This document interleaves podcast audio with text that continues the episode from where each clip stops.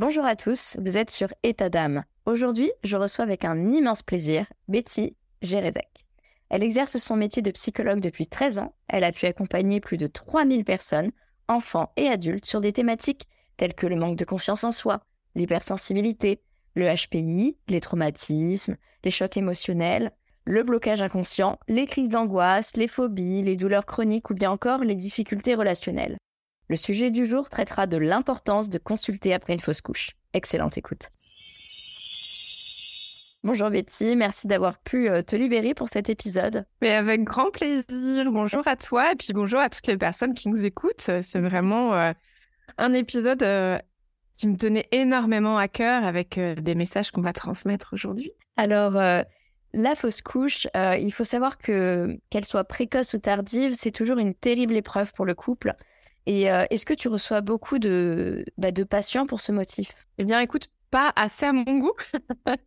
Et c'est justement le signe que ce n'est pas un réflexe aujourd'hui, tout simplement parce que je pense que c'est un sujet encore tabou. Et c'est pour ça que mon cœur est plein de gratitude de venir en parler aujourd'hui, à la fois à travers mon parcours professionnel, puisque j'accompagne, comme tu l'as dit, les femmes, euh, les femmes dans leur maternité, dans leur projet de grossesse, mais aussi quand les choses, eh bien, finalement, ne se passent pas comme on l'aurait souhaité. Donc, effectivement, euh, aujourd'hui, je pense que beaucoup de femmes restent seules avec leur vécu, seules dans leur environnement familial, amical, parfois même dans leur couple, et aussi euh, au travail. Finalement, c'est des moments qu'elles traversent énormément seules. Donc, il y a des femmes qui souvent viennent consulter, celles qui viennent consulter, c'est celles pour qui il y a vraiment un vécu presque traumatique de la fausse couche où on sent que vraiment ça a un impact sur la vie quotidienne, sur l'humeur, même parfois certaines femmes peuvent se sentir complètement déprimées, perdre justement le sens de la vie euh, quand on vit une épreuve pareille. Et ben, finalement, je trouve que c'est dommage. C'est bien, mais c'est dommage que seules les femmes qui sont en, détresse, j'ai envie de dire plus, plus, plus, pensent à consulter. Parce que aujourd'hui, on sait que ça fait partie de l'histoire de vie de la femme et que plus on va venir euh, valider les émotions qu'elle peut ressentir, plus on va intégrer cette histoire à son parcours de vie, plus elle va pouvoir retrouver de la sérénité et, l'intégrer avec, euh, avec résilience, si on envie de dire. Mais ça, ça prend énormément de temps. Et c'est sûr que quand on consulte pas, parce que l'entourage dit ouais, euh, c'est pas si grave, c'était mieux comme ça, c'était qu'il n'aurait pas été en, bonne santé. Oh, bah, tu sais, euh, c'était pas encore un bébé. En fait, les femmes ne se sentent pas légitimes à consulter. Et ça, je trouve ça vraiment dommage parce que déjà, c'est pas vrai.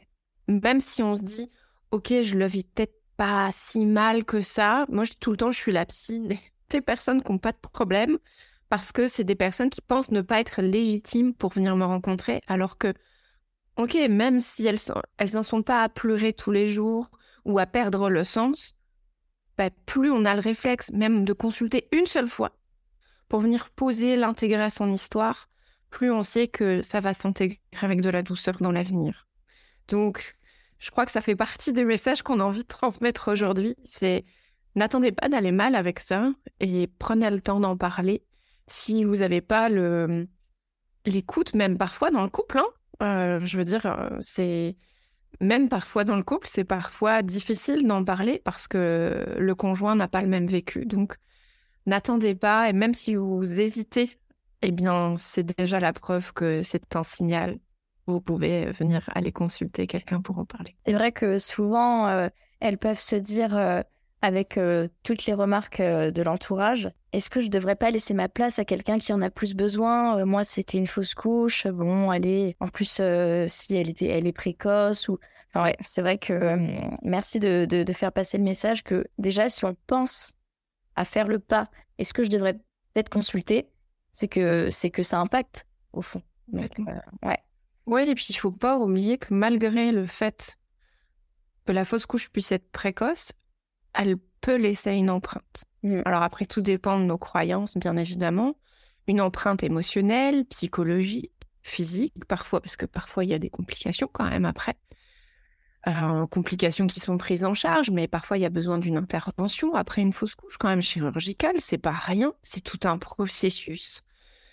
Puis c'est un processus de deuil, quoi. Mm. Certaines peuvent se sentir coupables, de... alors qu'elles elles n'y sont pour rien, hein, mais elles peuvent ressentir ouais, tous ces effets négatifs. Enfin, pourquoi ça n'a pas fonctionné enfin, Est-ce que j'ai un problème Est-ce que je... Il y a tellement de questions, tellement de choses qui nous passent par la tête à ce moment-là. Personnellement, je l'ai vécu. Et ce qui, ce qui était difficile pour moi, c'est que j'avais investi psychologiquement, émotionnellement, affectivement mon bébé. Et en fait, même si c'est une toute petite graine, certaines femmes l'investissent déjà. Mhm. Il y a déjà une forme d'attachement. Donc, ben, c'est quelque chose de pouvoir euh, eh bien, dire au revoir à cette grossesse. Pas forcément à ce bébé, parce qu'il a existé dans le corps de la femme quand même. Euh, cette petite graine, euh, cet œuf, peu importe mm. comment on l'appelle. Surtout si on l'a attendu, si cette grossesse était voulue, c'est sûr c'est pas une idée. se projette. Complètement. Puis il y a plein de chamboulements hormonaux. Une femme, dès qu'elle est enceinte, dès qu'il y a une fécondation, il y a déjà tout un bouleversement hormonal. Donc, bah, il y a quelque chose qui se passe dans le corps. Donc, peu importe où vous en êtes, vous êtes légitime de demander de l'aide, d'en parler, etc. Mm. Donc, toi, c'est vraiment ce que tu leur recommandes, c'est, voilà, il faut, faut toujours y aller, même une fois, comme tu disais, juste pour euh, intégrer euh, dans, dans l'histoire et dans le cœur. C'est super beau ce que tu dis, d'ailleurs, pour, euh, pour intégrer cette, cette partie de la vie de la femme, en fait, oui. C'est pas ah bah oh, il s'est rien passé. totalement. C'est vrai. Parce que plus on va mettre le couvercle, parce que c'est ce que la société nous invite à faire, hein, mm. et l'entourage, etc. Moi, je trouve d'ailleurs qu'il devrait y avoir un motif d'arrêt pour les femmes qui font des fausses couches, parce que mm. ben il y en a beaucoup. Elles, elles, elles perdent euh, ce. Je sais que certaines femmes n'aiment pas dire ce bébé, parce que tout dépend comment on l'a projeté, mais elles perdent cette grossesse et le lendemain, elles vont travailler. Mm. Elles sont complètement dissociées de leurs émotions. Et bah ça, euh, c'est pas normal. On devrait pouvoir permettre à la femme de, de faire ce processus émotionnel, affectif, psychologique. Et, et je pense que c'est le cas dans... Alors tu vois, on, a, on va en parler après, mais on a évolué dans le sens où, par exemple, les papas aujourd'hui ont un congé paternité d'un mois. Yes. Oui. Mais par exemple, moi je dis toujours que j'accompagne les mamans, les couples et les bébés. Et après un accouchement, même qu'il se passe bien, j'invite toujours les personnes à consulter parce que ça fait partie de leur histoire et ça fait partie de l'histoire de l'enfant. Pour que tout le monde puisse intégrer tout ce qui s'est passé. Donc c'est pareil, encore plus dans un moment qui peut être, douloureux. Sauf que on nous a invités à refermer la porte de nos émotions, à dire Bon, allez, c'est pas si grave, allez, on va de l'avant. Ouais, bah attends, avant d'aller de l'avant, déjà reconnais ce qui s'est passé pour toi, en fait. C'est vrai. Et j'ai même entendu dire que parfois, c'est, c'est essentiel d'aller consulter avant la grossesse parce que ça peut réveiller chez certaines femmes euh, des choses qu'elles auraient pu vivre euh, dans leur enfance ou, euh, par exemple, elles ne veulent pas reproduire le même schéma qu'elles ont vécu. Enfin voilà, des fois, ça peut réveiller plein de choses et c'est vrai que c'est bien aussi d'aller consulter peut-être avant ah mais totalement. D'ailleurs, euh, c'est marrant parce que effectivement, enfin c'est marrant. D'ailleurs, c'est intéressant parce que du coup, la plupart des femmes euh, que je reçois en, maternité sur l'hypnonatal, euh, c'est beaucoup beaucoup de femmes qui sont en projet de grossesse. Soit parce que le bah c'est pas facile, parce qu'il y a un projet d'assistance médicale, mais aussi parce que parfois on sent qu'il y a des freins émotionnels à la parentalité, à la maternité. Alors souvent, c'est les femmes qui consultent, très rarement les hommes. Ils se posent pas la question est-ce que je vais être un bon père? Est-ce que voilà Certains, bien évidemment, puis j'espère de plus en plus. Mais effectivement, quand même, beaucoup de femmes euh, viennent consulter avant et je trouve ça extraordinaire. Ça nous montre que ça évolue quand même. En parlant de société tout à l'heure, euh, récemment, il y a le projet de loi euh, déposé par la députée Sandrine Josso pour renforcer justement l'accompagnement des couples confrontés à une fausse couche qui a été adoptée le 8 mars 2023.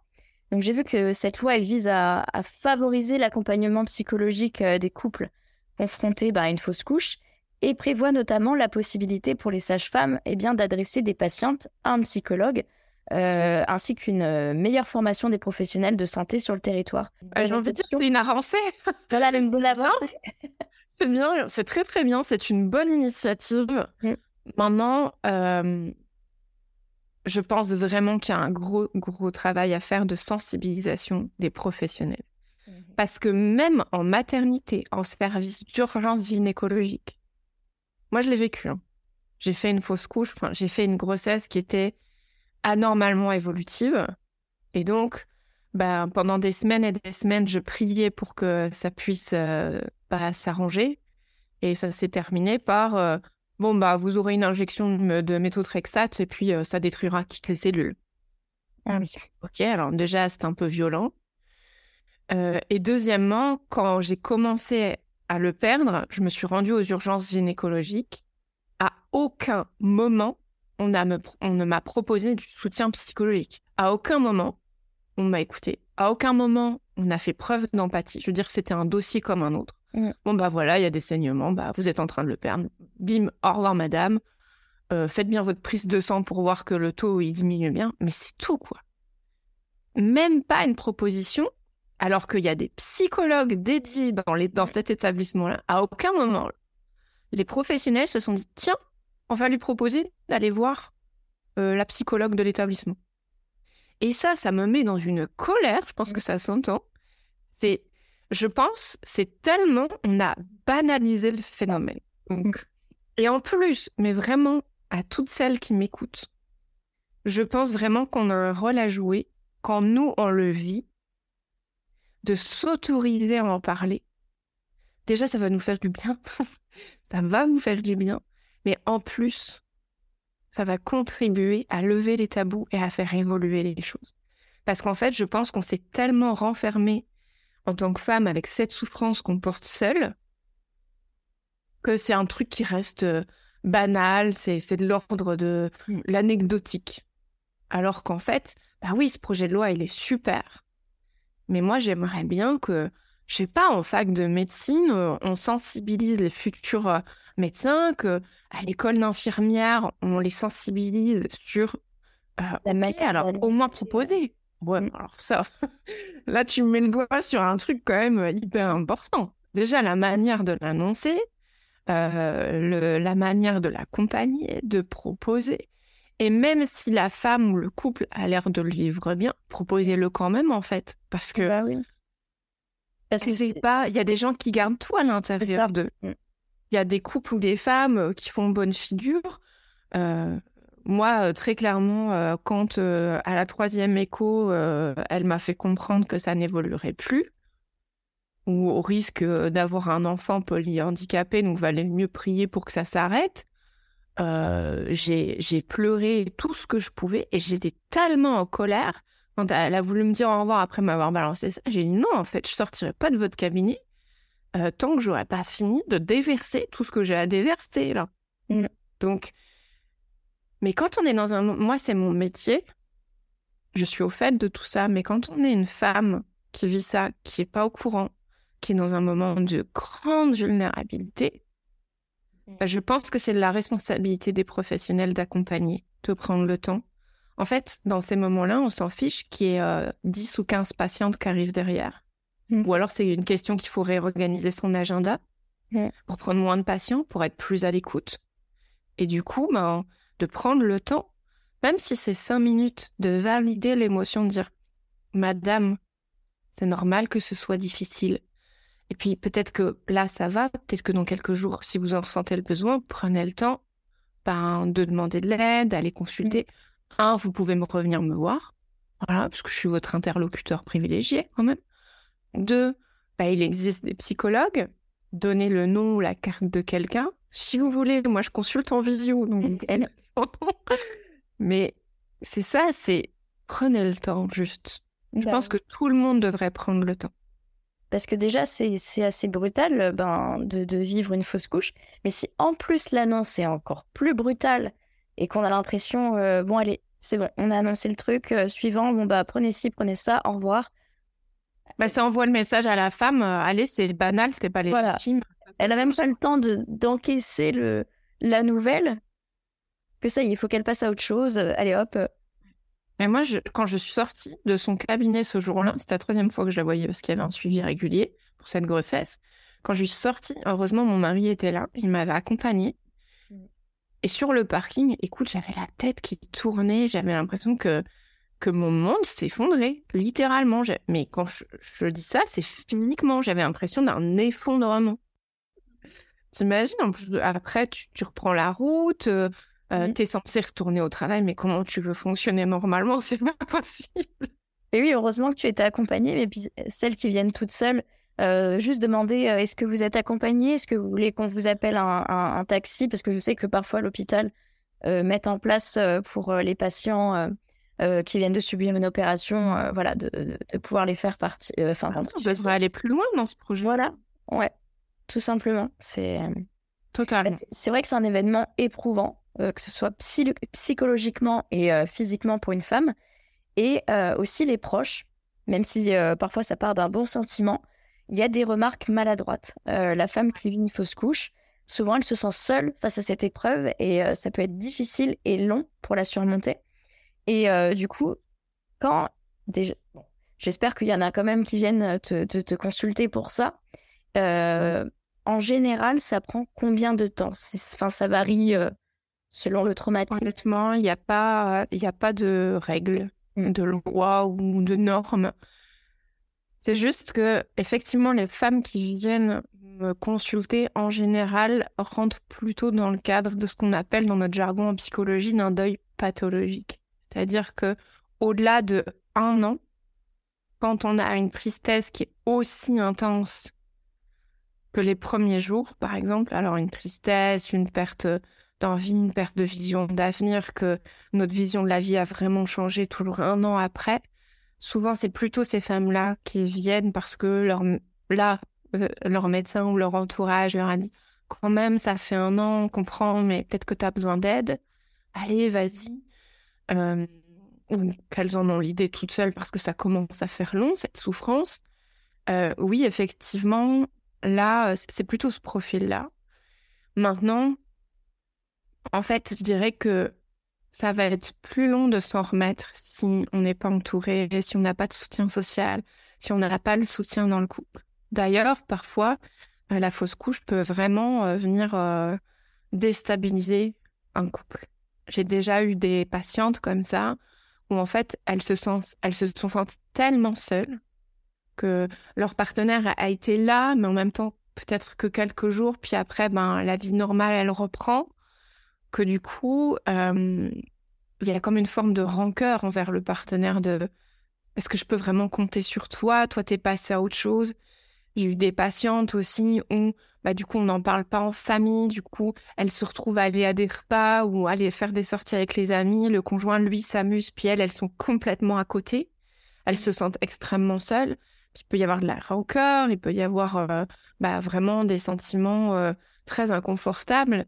Et on sait, en tout cas psychologiquement, que moins on a de soutien social, moins on a de validation émotionnelle, plus le processus de deuil va prendre de temps et risque de devenir pathologique. C'est pour ça que c'est important de consulter, même, même si on sent que ça va, ben, au moins vous aurez été jusqu'au bout du processus pour vous assurer que vous allez traverser. J'aime pas trop dire euh, le plus rapidement possible parce que bah, il y a besoin de temps, mais avec le plus de douceur possible en tout cas, et vraiment avec ce processus d'intégration. C'est euh, marrant parce que, enfin c'est pas marrant, mais euh, ce matin, j'ai une amie qui me disait que dans, sur mon Instagram, j'avais partagé une vidéo d'un Reels d'une femme qui disait pourquoi se forcer à atteindre hum, avant les trois mois, avant les trois mois d'annoncer la nouvelle. Et justement, mon amie me disait que elle, elle était plutôt d'accord avec le fait de ne pas annoncer. Et moi, je dis, bah, justement, moi, c'est l'inverse parce que il y a des femmes, euh, justement, elles ont envie d'être épaulées, elles ont envie d'en parler à leur famille. Alors, certes, ça va faire du mal aussi à leur famille, mais aussi, ils vont pouvoir comprendre. Là, comme tu disais, imaginons que tu as un repas, euh, bah, tu, tu tires carrément, enfin, tu tires la, tu tires la gueule, on va, dire les, les choses, où tu as besoin tout simplement d'être seul. et eux, ils comprennent pas, ils vont le prendre pour eux. Ben non. Justement, si on en a parlé, ils vont peut-être prendre plus le temps de comprendre. Ok, tu as besoin d'être seul, bon, on va te laisser un peu le temps. Ou justement, tu, tu veux pas rester seul, on, viens, on va se promener, on va. Ou un câlin, ou. Enfin, c'est ça, juste être soutenu, quoi. Mmh. C'est ça, je pense. Complètement, je pense que le jour où la femme s'autorisera à en parler pendant ces trois mois, c'est que vraiment on aura une société qui vient soutenir la maternité, la femme qui est en processus de maternité et de création de vie. Je pense vraiment ça, ce sera le signal euh, ultime. Après, je pense que c'est aussi une question de personnalité. Euh, c'est-à-dire qu'il y a des personnes qui ont tendance à, être euh, plus intérieures dans leur manière d'aller processer leurs émotions et qui vont pas être à l'aise avec la révélation de soi, de partager leurs émotions, etc. Mais effectivement, je pense que bah, plus on aura une société qui comprend, euh, qui devient euh, plus empathique, euh, qu'on a vraiment ce processus qui se fait, bah, ce, sera, ce sera vraiment une bonne chose. Moi, je me suis retrouvée en voyage avec ma belle famille alors que je venais de vivre cette fausse couche, je crois, six semaines avant. Et en fait, il faut savoir qu'après une fausse couche, bah, tu as ton retour de couche comme après un accouchement. Donc, c'est comme des règles, mais puissance euh, impressionnante. Oui. voilà. Et en fait, euh, j'étais exécrable pendant toutes les vacances, vraiment. Et j'en suis encore désolée aujourd'hui, mais vraiment, ce que je vivais intérieurement était en total décalage avec le plaisir d'être en vacances tous ensemble. Parce que, en fait, je n'avais pas compris, je n'avais pas intégré que j'avais perdu cette grossesse jusqu'à ce que j'ai mon retour de couche.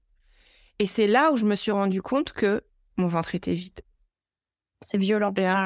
J'ai, été exécrable. Clairement, je n'avais pas envie d'être là. j'avais envie d'être là, mais en même temps, j'avais pas envie d'être là, etc.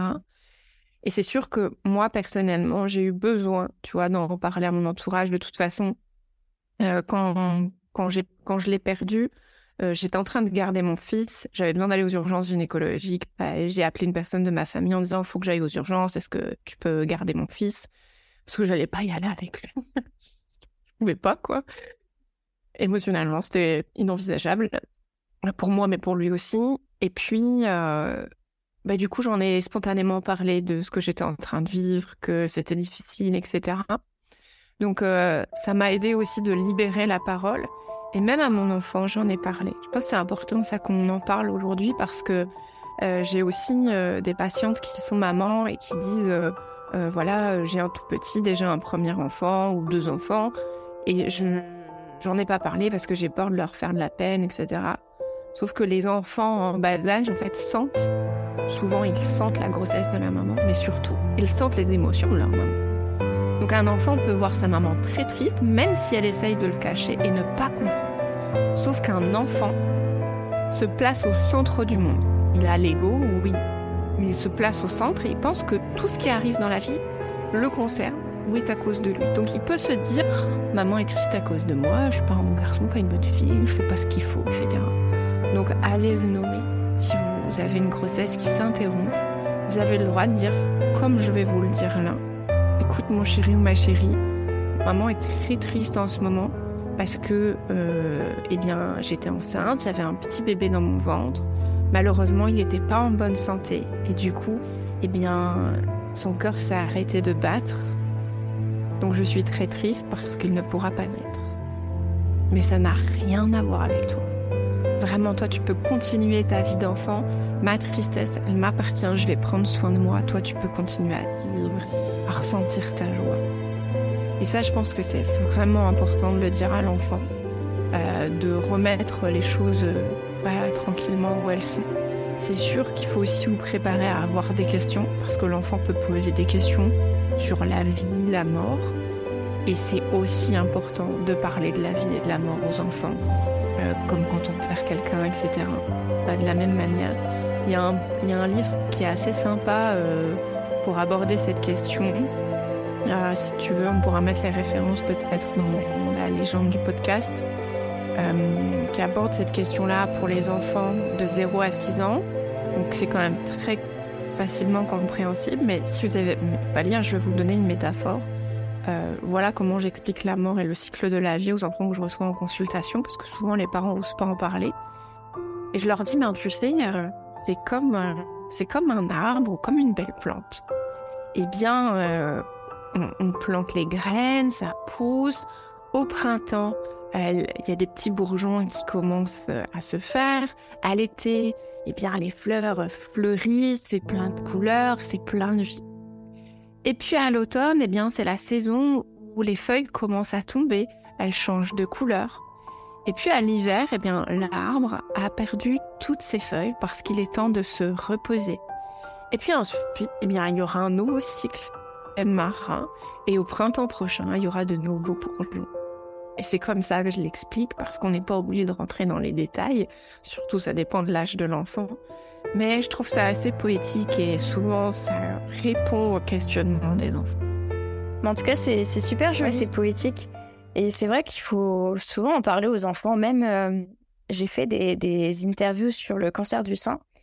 Et il y a une maman qui m'a marquée parce que du coup, elle disait qu'elle en a parlé tout de suite à sa fille de 7 ans.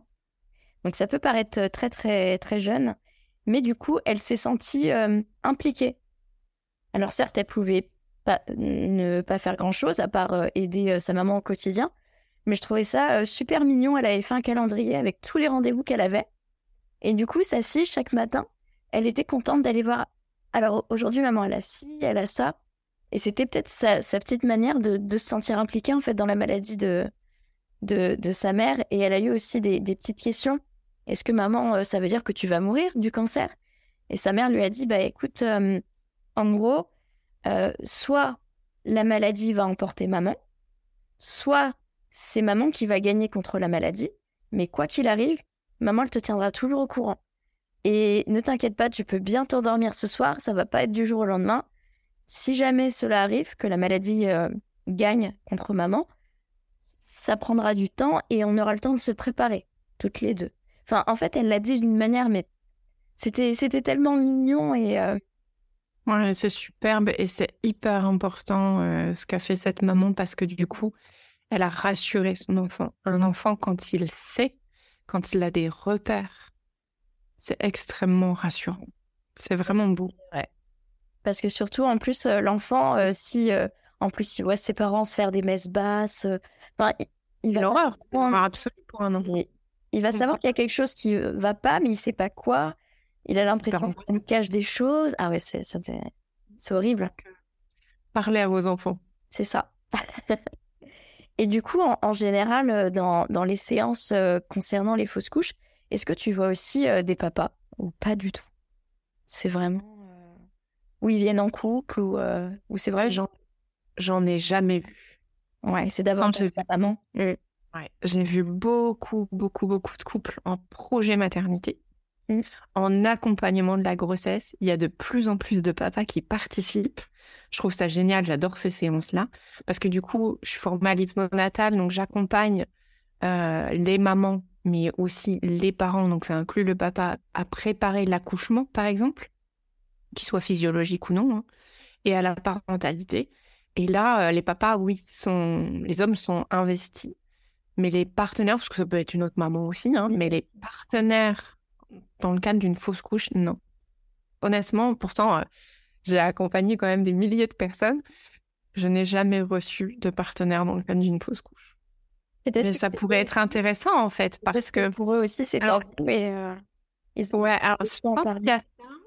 Puis il y a aussi le fait que la femme a vraiment besoin de ce lieu intime pour pouvoir déposer pleinement sa souffrance. Je pense que ça aurait une utilité euh, et ça peut m'arriver de le suggérer quand, par exemple, la femme se sent seule, que ça pose un problème dans le couple parce que euh, le, ou la partenaire ne sait pas comment euh, la soutenir. Donc, je donne les clés à la femme qui me consulte pour oser en parler, comment en parler. C'est bête, mais donner le mode d'emploi à son partenaire aussi, parce que le partenaire, comme on disait tout à l'heure, c'est pas d'une mauvaise, ça part pas d'une mauvaise intention, mais l'entourage peut être maladroit. Donc, euh, la femme, plutôt que de dire oh, c'est pas grave, euh, allez, ça va aller, ce qui, ce qui sont les pires phrases à prononcer. Hein. Voilà, mais du coup, la femme, je lui apprends à pouvoir dire, ben, moi, j'aurais besoin qu'elle puisse dire à son entourage, y compris son partenaire, moi, en fait, j'aurais besoin que tu me prennes dans tes bras quand tu vois que je, suis triste. Moi, j'aurais besoin euh, qu'il y ait de l'espace pour que je puisse en parler et pas que tu closes la discussion en disant c'est bon, ça va aller. Donc, je lui donne les clés aussi pour elle prendre sa place, sa part de responsabilité dans comment l'autre peut répondre à mes besoins dans un moment de vulnérabilité. Et quand vraiment je sens qu'il y a une mécompréhension de la part euh, du partenaire, là, je dis bah, peut-être ça peut être intéressant qu'on se voit en famille. Vous êtes une famille de déjà, ou trois aussi. Donc là, c'est intéressant. Ça, ça se fait souvent plus quand euh, il y a des problématiques plus après la naissance ou des choses comme ça. Ça, je le, je le fais régulièrement et c'est, bah, la famille prend toute la place, hein, toute sa place. Mais mmh, dans les fausses couches, euh, non. Et euh, c'est vrai que du coup, dans les fausses couches, la femme, elle a souvent tendance à se culpabiliser, euh, bah, comme si c'était de sa faute. Elle ressent, enfin, parfois, certaines, c'est un sentiment de d'échec, de honte, elles se sentent euh, responsables. Euh, elles se sentent aussi euh, pas à la hauteur. Elles se demandent souvent aussi pourquoi j'ai pas réussi à mettre au monde un, enfant en bonne santé. donc du coup, comment gérer ça? Avec la famille, comme tu disais, avec juste sentir la présence qu'il y a, y a des gens qui sont là, les câlins, les des fois, c'est même pas forcément besoin de parler si on sait pas quoi dire. C'est juste être là pour la personne. C'est oui, ça je pense que c'est extrêmement juste et très important. Et puis, je pense que dans le, processus émotionnel et psychologique, il faut pas oublier, alors je ne sais pas si vous m'écoutez, si vous l'avez vécu, combien de temps ça fait. Donc prenez le temps d'écouter. Il y a des choses qui vont vous parler, que vous êtes prête à entendre. Peut-être d'autres, vous aurez besoin de me réécouter plus tard. Donc juste mettez-le dans un coin de votre tête et revenez-y plus tard. Déjà, il faut comprendre que la culpabilité, ce n'est pas une mauvaise émotion. La culpabilité, c'est une émotion qui nous sert à faire autrement quelque chose qui n'a pas fonctionné comme on voulait. C'est très particulier puisque bah, dans le cas d'un deuil, d'une perte, on ne peut pas revenir dessus, on ne peut rien faire de différent. C'est important de distinguer la culpabilité et la responsabilité. La responsabilité, c'est de se dire, OK, moi, de ma part consciente, j'ai fait tout ce que je pouvais pour accompagner cette grossesse du mieux que je le pouvais. Peut-être que tout n'a pas été parfait, mais j'ai juste fait ce que je pouvais avec comment je suis, où j'en suis dans ma vie, les moyens à ma disposition. Et la culpabilité, c'est une tentative de notre cerveau pour essayer de changer le cours des choses. Malheureusement, bah, c'est pas possible.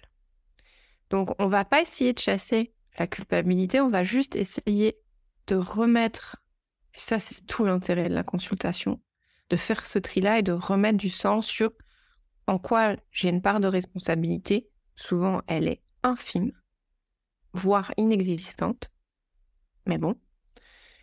Et la part euh, sur laquelle j'avais pas d'emprise. Et c'est ça qui est difficile dans ce processus, c'est qu'on peut se sentir impuissante. Et du coup, notre cerveau préfère choisir la culpabilité, parce qu'il n'y a rien de pire que l'impuissance, parce qu'on a l'impression d'essayer un peu de garder comme une forme de contrôle sur les événements. Et je vais aller plus loin que ça. Vraiment, euh, prenez euh, aussi euh, la distance dont vous avez besoin par rapport à ce que je vais partager. C'est que votre corps sait faire les choses même si ça aboutit à une fausse couche, c'est que au contraire, vous pouvez faire confiance à votre corps, que c'était ce qui avait besoin d'être en fait, peut-être pour vous, mais aussi pour euh, cette petite graine ou ce bébé.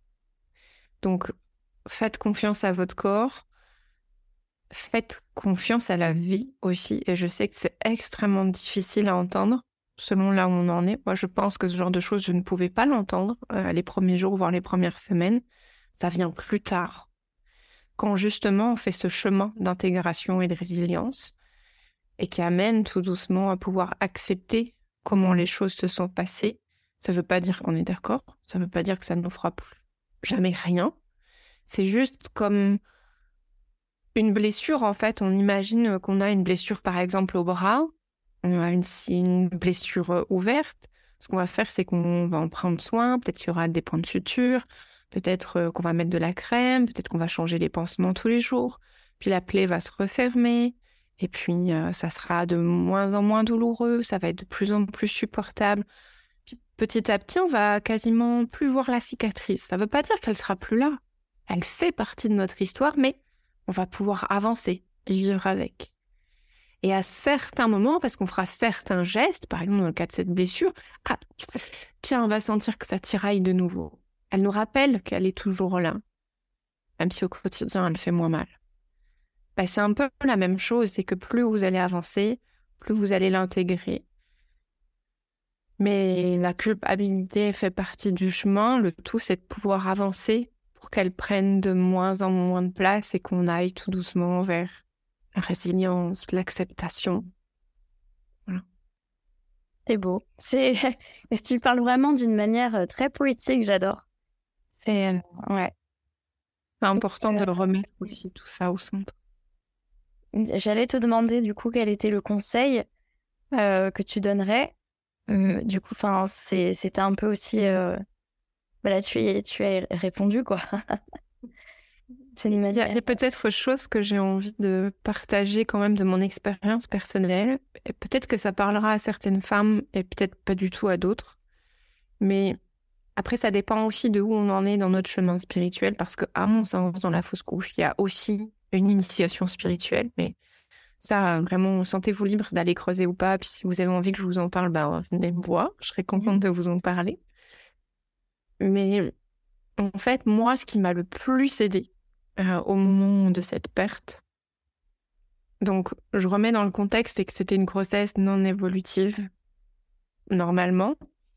Et donc, j'avais, entre guillemets, le choix entre l'intervention pour qu'on mette fin à cette grossesse médicalement ou le perdre naturellement. C'est horrible, hein c'est euh, choisi entre un bras en mousse ou une jambe en bois, quoi. Hein. De toute façon, c'est un choix impossible à faire.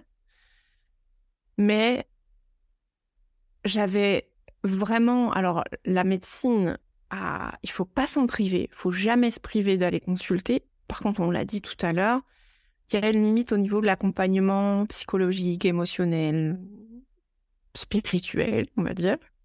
C'est normal, c'est peut-être pas le rôle de la médecine. Moi, ce qui m'a aidé, c'est que comme j'étais formée en hypnose et en, méthode hypnonatale, donc l'hypnose spécialisée pour l'accompagnement de la maternité, en fait, ce que j'ai fait, c'est que j'ai fait énormément d'auto-hypnose pour parler à ce que moi je nommais bébé, puisque je l'avais un mastic comme ça, même si c'était euh, quelques cellules.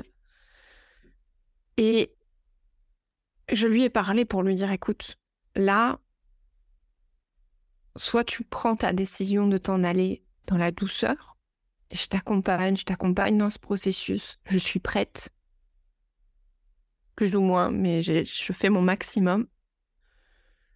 Et on va pouvoir se dire au revoir et se séparer dans la douceur et dans le respect.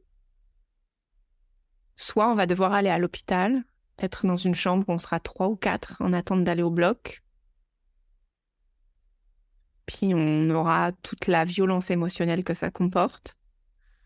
Puis ça va se passer chimiquement avec intervention d'un tiers. Donc je lui ai dit, s'il te plaît, j'aimerais bien qu'on fasse ça tous les deux en fait. Que ça se fasse à la maison tranquillement. Tu vois, je suis encore émue en en parlant parce que ça, c'est vraiment ce qui m'a aidée. Et c'est aussi dans ces moments d'hypnose où j'ai pu parler à cette petite âme parce que moi, j'avais des choses à lui dire avant son départ et après son départ aussi, où j'ai fait énormément d'hypnose pour ben, finir de, de dire tout ce que j'avais à dire, partager ce que j'avais à partager. Et dans mon cas personnel, je pense que c'était vraiment... Pour moi, j'y ai mis beaucoup de sens, beaucoup de spiritualité parce que moi, ça m'a aidé. Et peu importe vos croyances, euh, j'intègre énormément les croyances de la personne dans mes consultations que vous croyez aux anges gardiens, aux guides, aux âmes. En fait, peu m'importe parce que ce que moi je vois, c'est à quel point vos croyances peuvent vous aider et vous soutenir dans ce processus. Et donc moi, dans mon processus, ben, j'ai eu besoin d'aller discuter avec ce que je nomme cette petite âme qui a décidé de venir s'incarner, puis qui a décidé que non, c'était pas pour elle et qui a décidé de repartir. Voilà, ça c'est mon sens à moi, c'est l'histoire que je me raconte. On n'a pas de réponse à propos de ça. Hein. Je veux dire, on commence à avoir même des éléments scientifiques sur l'incarnation, des choses comme ça. Euh, notamment, vous pouvez aller lire, je pense, les livres de Christophe Fauré. Il a écrit des livres sur le deuil, mais il a aussi écrit des livres sur l'au-delà, l'incarnation, etc. Donc, si le sujet vous intéresse, bah, il s'appuie que sur des études scientifiques. Donc, c'est pas un truc de perché, quoi. Je pense que c'est important de le dire. Mais donner du sens aussi à ce que vous êtes en train de vivre avec vos propres croyances. Et je pense que l'intimité d'une consultation vous permet de faire ça sans les jugements ou le regard d'autrui de qui vont balayer ça d'un revers de main de non mais attends euh, de toute façon c'était pas une petite âme c'était même pas un bébé c'était une graine. Non on s'en fiche. Qui compte c'est quel sens ça a dans votre cœur quoi. Comment ça résonne pour vous. Et bah, c'est sûr que dans l'intimité d'une consultation de ce type-là, ça a toute sa place. Bah, c'est sur ces belles paroles euh, que l'épisode se termine. J'aimerais juste te dire une chose. Euh, ça m'a fait penser à un film, mais je me rappelle plus du tout comment ça s'appelle. C'est euh, des parents qui, qui ont une petite fille qui va tomber malade. bon, c'est un film assez, assez triste à la fin. Bon, bref. Et du coup, cette petite fille est atteinte d'un cancer, donc elle va malheureusement décéder. Et sa mère, pour l'aider dans ce deuil, dès qu'elle va voir un oiseau, en fait, elle va prendre ça comme un signe, comme si c'est sa fille à chaque fois qui, qui, revient la voir. je me rappelle plus comment ça s'appelle ce film. c'est un peu en mode country. c'est un film américain. Je vais retrouver, je vais le, je vais le que c'est le film d'ailleurs préféré de, mon conjoint. Et euh, justement, elle, elle, ça lui fait, ça lui fait plaisir de penser que ce petit oiseau, c'est sa fille qui revient à chaque fois le matin, enfin, la saluer. Et le papa est très rationnel et va à un moment le, lui casser ce, ce, truc en disant mais, mais c'est qu'un oiseau, euh, arrête tes bêtises. Sauf que elle, en fait, ça, ça la faisait tenir. Bien sûr. Donc, euh, je vais pas spoiler, mais bon, à la fin, ça se termine mal parce que, bah, du coup, c'était sa seule euh, raison de tenir, en fait, à la maman. Donc, ne cassez pas les croyances des personnes ne qui en les croyances. les aide. C'est ça. C'est exactement. On n'est pas obligé de les renforcer si on n'y croit pas. Ou voilà. Mais juste d'accepter. Entendre, quoi.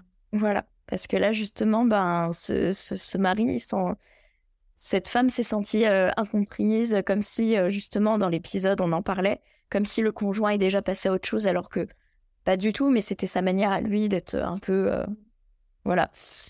Sauf que ben, ça l'a ça, ça tellement touchée qu'elle n'a elle n'a elle n'a plus trouvé raison de vivre, en fait. Euh. C'était beaucoup trop, trop fort la peine euh, de d'avoir ce sentiment d'abandon au niveau de, de, sa fille, malheureusement. Elle avait ce, cette petite perche qui, qui, qui permettait de tenir, et son mari l'a a un peu coupé la perche et du coup, ben, euh, voilà. Je, pense que c'est important ce que tu dis parce que euh, ça nous permet aussi de pouvoir dire euh, si vraiment vous vous sentez déprimé, que vous avez des idées noires, que vous trouvez plus le sens à la vie, mais s'il vous plaît, parlez-en. Mm. Si vous ne vous sentez pas prête pour en parler avec un, ou une psychologue, parlez-en à votre entourage, parlez-en à votre médecin traitant, parlez-en à votre sage-femme, vraiment une, ou une amie, une, personne en qui vous avez confiance, mais en tout cas, gardez pas ça à l'intérieur vraiment. C'est important. C'est un événement marquant et important de votre vie. Prenez-en soin, prenez soin de vous. Et je vous promets qu'il y a un après quand même qui peut être euh, plus doux que ce que c'est aujourd'hui.